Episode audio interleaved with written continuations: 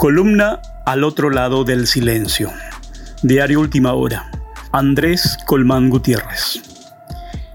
El dilema Bianca. Desde hace poco, en una calle peatonal al costado de la Basílica de Caacupé, un enorme y bello retrato de la niña Bianca, con su remerita Wonder Woman, su conducto de traqueotomía, su cañito de oxígeno en la nariz, su pañuelito rojo en la cabeza, sus vibrantes ojitos negros y una sonrisa tierna y triste interpela a los visitantes.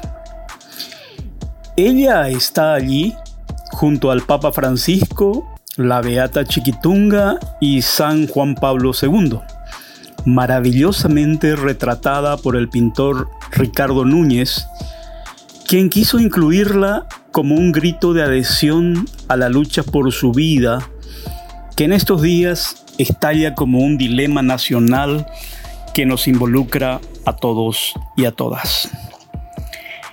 La pequeña Bianca padece atrofia muscular espinal, AME, una enfermedad neuromuscular de carácter genético que puede llevar a la muerte antes de los dos añitos de edad si no se realiza un tratamiento de medicación. Ella está internada desde chiquita en terapia intensiva del IPS. Sus padres Tania y José María vienen promoviendo la campaña Todos somos Bianca con la esperanza de adquirir el medicamento Solgensma que confían puede permitir la cura. El problema es el alto costo de 2.175.000 dólares.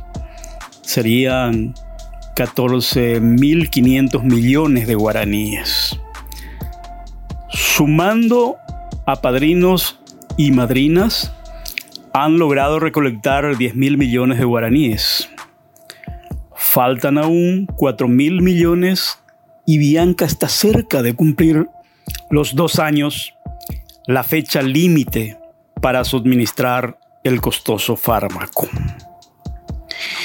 El escándalo saltó esta semana con un controvertido dictamen de la Comisión Nacional de Bioética del Paraguay, CONAVEPI, del Ministerio de Salud Pública, alegando que la aplicación de la cura no tendría resultados, ya que Bianca presenta un importante deterioro psicológico y físico, por lo que no ven esperanzas en la aplicación del producto farmacéutico.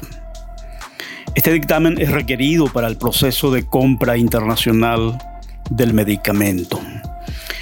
Los padres consideran que este dictamen equivale a una postura estatal de dejar morir a la niña sin al menos hacer un intento por salvar su vida.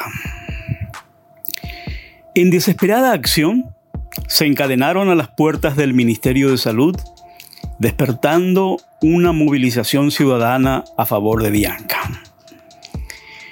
Una vez más, hemos sido testigos del pésimo manejo político y comunicativo ante una cuestión tan sensible para la sociedad por parte del gobierno y en especial del ministro de Salud.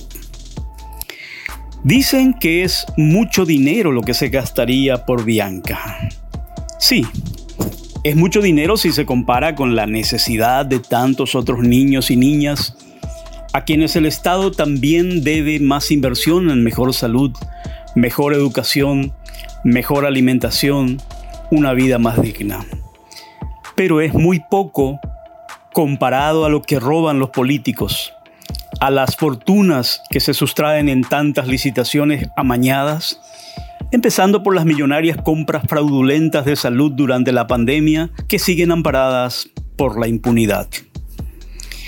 El dilema Bianca es una prueba de fuego para el ministro de Salud y para el propio gobierno.